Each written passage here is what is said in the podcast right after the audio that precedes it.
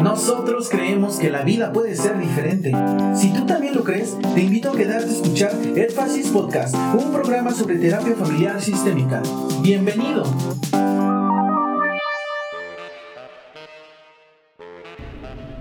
Tú estás escuchando Énfasis Podcast, episodio número 002 sobre ruedas. El día de hoy me acompaña nuevamente Juan Carlos. ¿Cómo estás, Juan Carlos? Muy bien, Rafa. Aquí andando en el camino. Gracias. En el camino andamos, maestro. Silvia, ¿cómo estás? Ya escuché tu risa.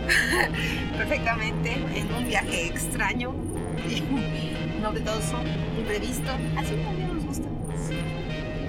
Y tenemos a Pau en su ardua labor en este, en este tres veces H viaje. ¿Cómo estás, Pau? Bien, bien, muy bien. Pero gracias. tienes que, justamente lo que haces con nosotros, pero tienes que voltear hacia ti porque si no. Ah, ok, perfecto. Ahí, ahí estás. Estoy bien. Estoy bien. Perfecto. ¿De qué vamos a hablar hoy? Dice Juan Carlos que son variaciones sobre un mismo tema.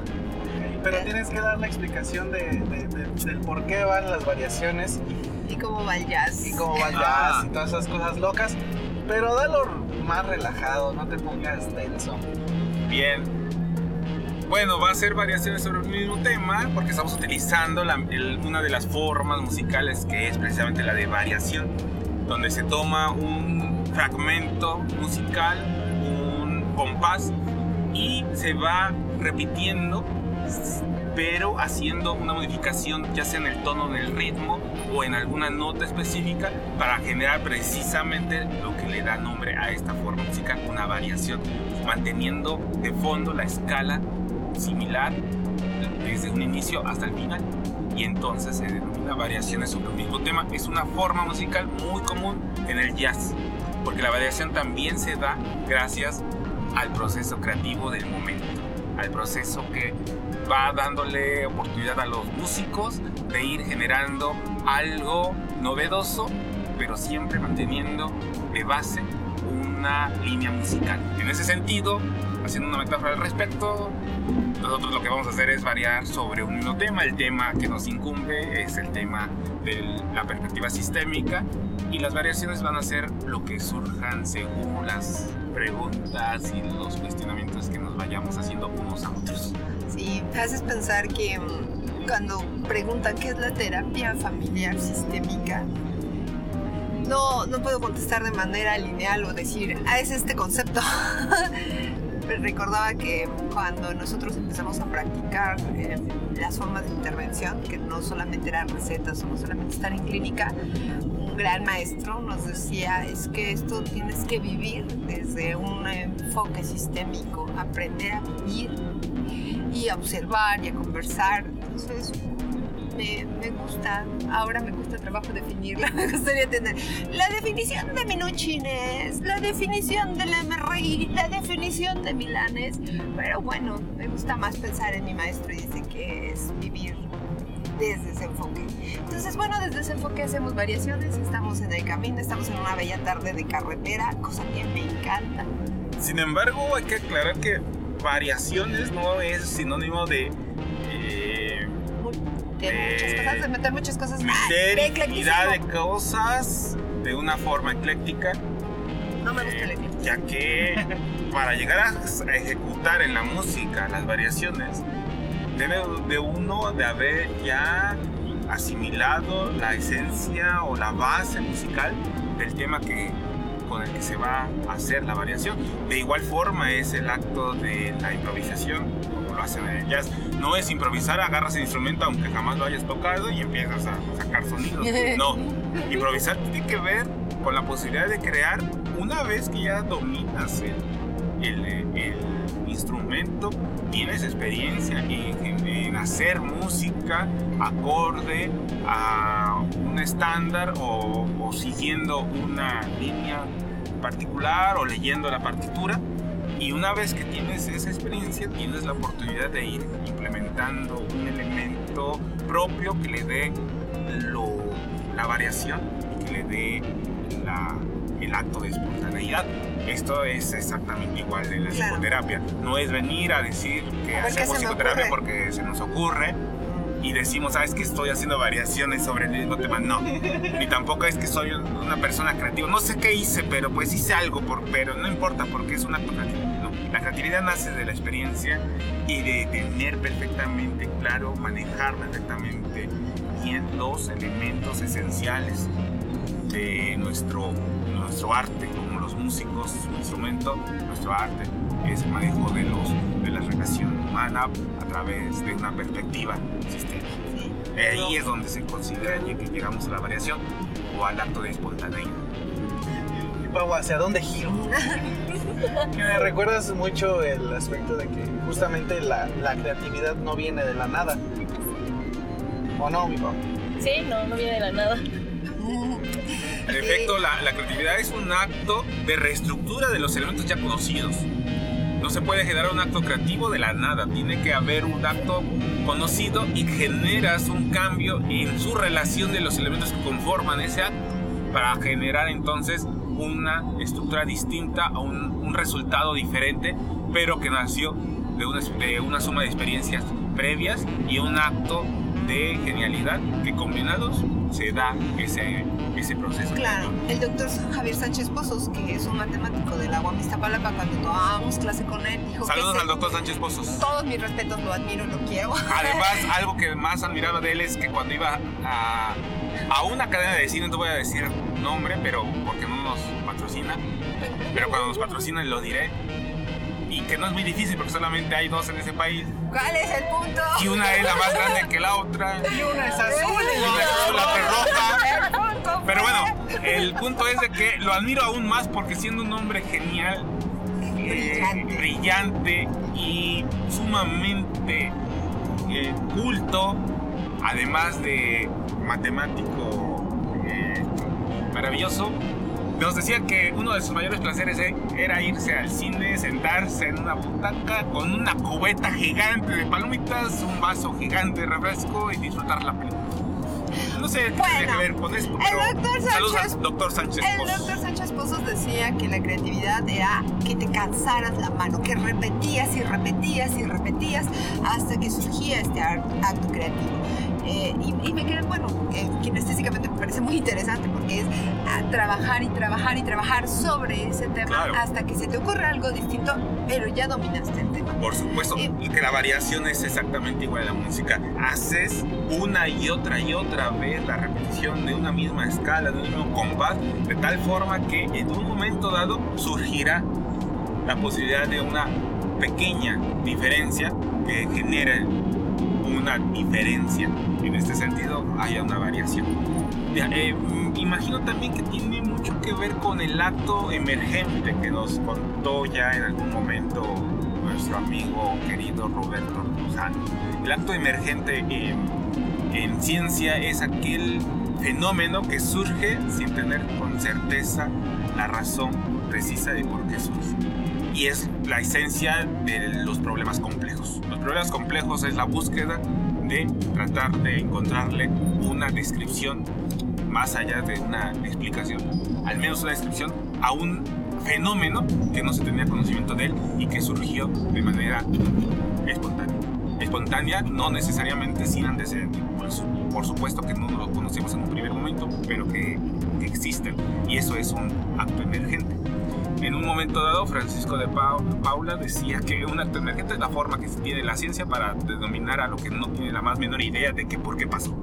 Entonces, de alguna forma, también en, en terapia sistémica hacemos muchos actos emergentes.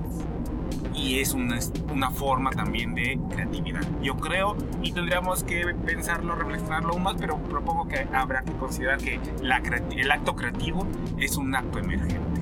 Y bueno, Y por lo tanto, un acto complejo. Me hiciste recordar a aquellos neófitos como yo, que de repente la música es eh, como una forma visual y tangible de dar cuenta de estas cuestiones de complejidad de la música neófita. ¿Me recordaste esa película que vimos, Whiplash? Estoy buscando la... Whiplash. Sí, sí, Que genial. cómo sufre aquel para poder hacer una variación. En este sentido, no es que necesariamente sufras, pero sí la disciplina que te lleva al acto creativo. No es de la nada. Entonces eso también me hace recordar cómo la gente se asustaba cuando estamos trabajando. Bradford Kinney es otro de los autores desde el enfoque sistémico, eh, el cual seguimos, respetamos y es este pues está vinculado con la énfasis. Es nuestro socio, asociado. Este, cuando Kini habla de terapia creativa y habla de cómo surge la conexión entre los elementos que hay alrededor para dar una respuesta, para, para, para participar con el cliente, la gente se asusta mucho, porque además Kini no lo hace con este sufrimiento, laceración, tienes que sufrir para ser terapeuta. La gente se asusta y piensa que es un acto de irresponsabilidad o cree que la creatividad es a ver qué cosa me inspira a la persona que está ahí y le hago unos pases mágicos y ya cambió. Y no están viendo toda esta parte de disciplina, de trabajo, de interconexión que ha hecho, que ha hecho que se hace cuando está uno de- dentro de esta visión. Y cuando me refería a que se vuelva un estilo de vida, es que las cosas que vas haciendo en tu día a día las vas asociando. No, ya, ya no puedes pensar en otra cosa que no sea, de, ¿cómo decirlo? Vas, vas vinculando todo lo que está alrededor para volverlo a producir y reproducir y hacer variaciones. Este año que, que me, me gusta, eh, la vida me lleva a dar clase otra vez este, este año hago experimentos y estos experimentos eh, sí se oye así como ¿cómo? la, la sagrada este, Cátedra cátedra y, y sí estaba pensando en lo que hemos trabajado con Kini que tengan que ser sesiones con mollo movimiento en el grupo cambio transformación hasta hasta el mismo concepto de aprender que es asir tomar eh, un conocimiento y retransformarlo entonces, este, sí creo que en ese sentido la- las variaciones se hacen estando ya desde, lo- desde un punto donde todo lo asocias al enfoque sistémico. O que te enamores de como algún día dijo Pedro, esta es una pasión que no sueltas. También hay que considerar que para llegar al acto creativo se requiere un entrenamiento perceptual. Sí, sí, por supuesto que debe de haber previo todo un conocimiento, una práctica acorde a los estándares, una repetición de un acto que nos lleve al, al manejo magistral de esa acción que estamos realizando debido a, a la, a la repetición. Sin embargo, también algo esencial es desarrollar una percepción diferente, ampliar nuestros rangos perceptuales y, buscar la manera en cómo ver más allá de lo que se nos permite ver, escuchar más allá de lo que escuchamos, sentir más allá de lo que sentimos. Porque en ese momento, cuando la percepción te permite ver, escuchar, sentir algo distinto, es lo que puedes retomar para conjugarlo con lo que ya sabes de una u otra manera porque lo has estado haciendo una y otra vez y es donde generas el acto creativo, donde surge la magia, donde surge el muño, donde surge el misterio. Sí, claro, porque el moño no es un acto que a ti se te ocurre en individual, sino que además hiciste en colectivo bajo este aprendizaje. Y de eso, de eso quería, quería hablar, que ahora que están los chicos y cuando estoy diciendo esta parte de experimentos, es cómo transmites esto, eh, estas formas, estas nuevas formas de percepción. Y es un entrenamiento, es un entrenamiento conceptual. Es un- los pongo a... Es que pueden ser desde los ejercicios más sencillos. Y que eso va a ser esencial, que lo pongamos en nuestros canales, no, nuestro canal, no son varios, ¿verdad, Rafa? Es un- No, hay un canal y listas de Ah, reproducción. Muy bien, muy bien, muchas gracias por la aclaración técnica. Yo creo que de eso, Silvia, tendremos que eh, plantear un video en el canal de YouTube sobre cómo comenzar a desarrollar el entrenamiento a nivel perceptual, como, como un elemento esencial que tiene que conjugarse con el conocimiento conceptual para que en un momento dado podamos, como terapeutas, generar la variación, generar el acto creativo, generar el mollo que se. Pero bueno, yo creo que si, si Rafa lo considera pertinente, será tema de esos, de esos videos más adelante. Y bueno, pues para ir cerrando este podcast, me gustaría este, que, que como ejercicio buscaran qué pieza musical les gusta y dieran cuenta qué les gusta y si pueden encontrar una contraria a esa pieza. no sé, se me ocurre ahorita pensar eso, de una pieza musical. Es que a mí, por ejemplo, me, me encanta escuchar el jazz y hay piezas que me gustan mucho. ¿Qué característica tiene esa pieza musical? Porque es que me gusta. Y después pensar en algo que no me agrada y que también características tiene agradan. No sé, no es castigo, nada más comparación. Es como intentar, me imagino que lo que estás proponiendo es intentar hacer consciente eso que no es consciente a nivel perceptual, porque perceptualmente hay algo que pasa en cierta pieza musical que nos agrada y que lo asumimos como en una impronta completa y no la desmenuzamos para, para precisar qué es lo que me gusta.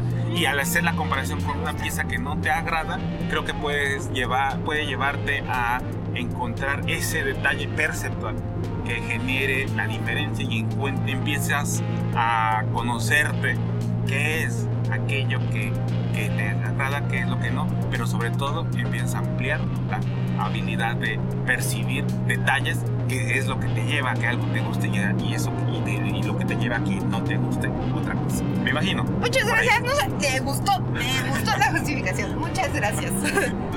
Muy bien. Rafa. Y bueno, para terminar, creo que de lo único que podría yo a- a- agregar es que visiten nuestra página en Facebook, eh, MX.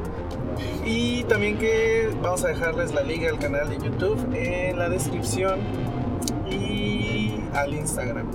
En el Instagram estamos poniendo una serie de imágenes y de libros para que también como se alimenten de, de los libros que llegamos a tener por ahí y si quieren saber o quieren que postemos algo acerca de algún libro pues déjenoslo en los comentarios. Y bueno esto fue Énfasis Podcast episodio sobre ruedas número 2 nos vemos hasta el próximo martes